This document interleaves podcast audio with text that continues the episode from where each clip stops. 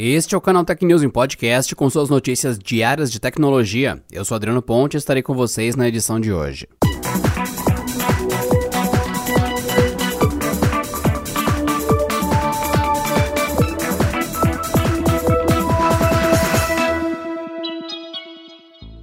WhatsApp anunciou nesta segunda-feira o teste de um novo recurso para combater a disseminação de informações falsas no aplicativo. Um botão de busca na internet permitirá ao usuário confirmar se mensagens muito encaminhadas no app são verdadeiras ou não.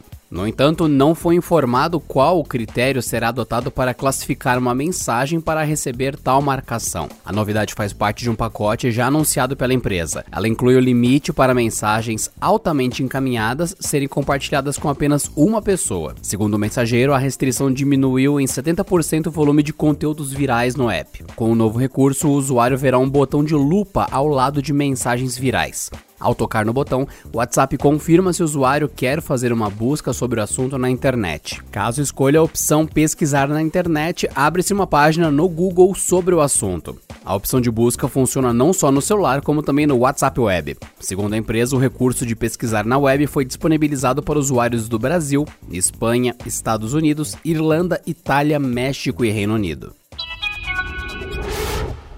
O Google anunciou nesta segunda-feira o lançamento de seu aguardado Pixel 4a. O smartphone intermediário traz como destaques a experiência de um Android puro.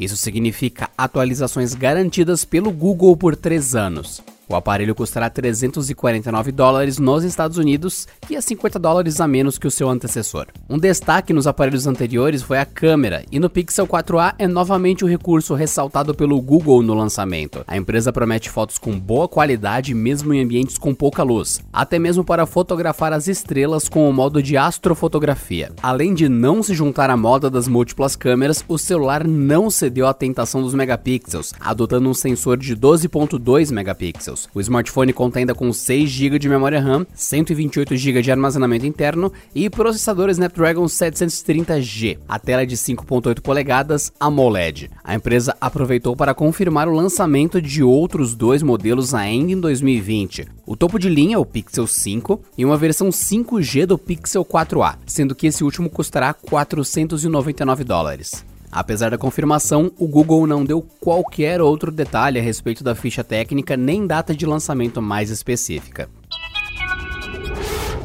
Com a ameaça de Donald Trump de bloquear o uso do TikTok nos Estados Unidos, a venda da operação americana do aplicativo de vídeos curtos vem ganhando força. Agora a bola da vez é a Microsoft, que já estaria negociando a compra do app com a sua criadora, a chinesa ByteDance. E segundo o mandatário norte-americano, a dona do Windows tem 45 dias para fechar o acordo. Agora, em mais um episódio da história, chineses estão criticando a empresa com sede em Pequim por ser muito flexível e ceder às demandas dos Estados Unidos.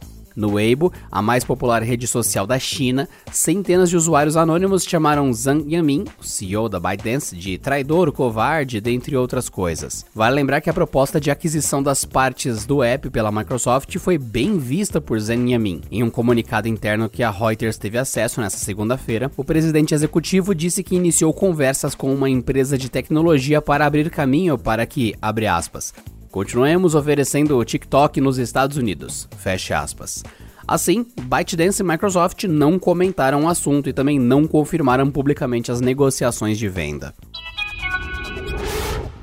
vice-presidente de serviços editoriais e criativos da Ubisoft, Tommy François foi retirado do cargo na última semana. A informação vem do jornalista Samuel Horty, do Business Insider, e foi confirmado pela própria empresa. François era acusado de assédio e má conduta sexual. François ocupava um dos cargos de maior prestígio dentro da Ubisoft. A questão se iniciou em uma reportagem do Business Insider em 24 de julho. Ela trazia relatos de funcionários e ex-funcionários da publisher de games que acusavam o executivo de assédio sexual, além de comportamentos inapropriados. Em resposta ao Games Industry, a Ubisoft apenas confirmou a saída, afirmando que ele deixou a companhia imediatamente. Segundo o comunicado assinado pelo CEO da Ubisoft, Yves Guillemot, investigações ainda estão ocorrendo e mais executivos podem ser retirados de seus cargos.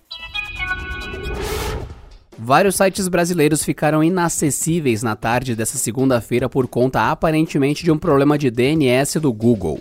Com isso, Mercado Livre, UOL e Localweb, por exemplo, tiveram um aumento de reclamações no Down Detector, feitas por usuários que não conseguem acessar as lojas ou sites hospedados nelas. O problema aparentemente começou por volta das 15 horas, horário de Brasília. Na hora seguinte, o número de relatos apenas aumentou. No entanto, o problema pode ser com o DNS do Google, uma vez que muita gente manteve o acesso normal a todos os sites citados. Fizemos um teste aqui na redação do Canaltech, trocando para o DNS da gigante de buscas e não deu outra. Os sites deixaram de carregar. Se você estiver com problema para acessar algum site ou serviço da web, pode tentar resolver trocando o DNS do Google para outro. Uma opção é utilizar o DNS preferencial 1.1.1.1 e o DNS alternativo 1.0.0.1. Ambos são fornecidos pela empresa de segurança Cloudflare.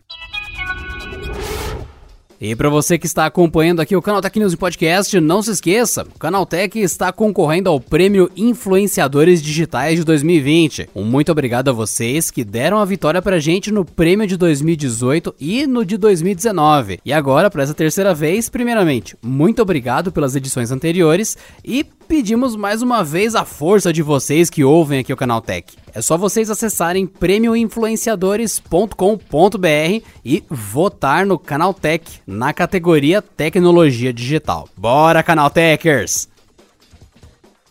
E por hoje é só, pessoal. Nos vemos na próxima terça-feira em mais uma edição do Canal Tech News Podcast. Bom descanso e até lá. Este episódio contou com o roteiro de Rui Maciel, edição de Gustavo Roque e editoria-chefe de Camila Rinaldi. Bye.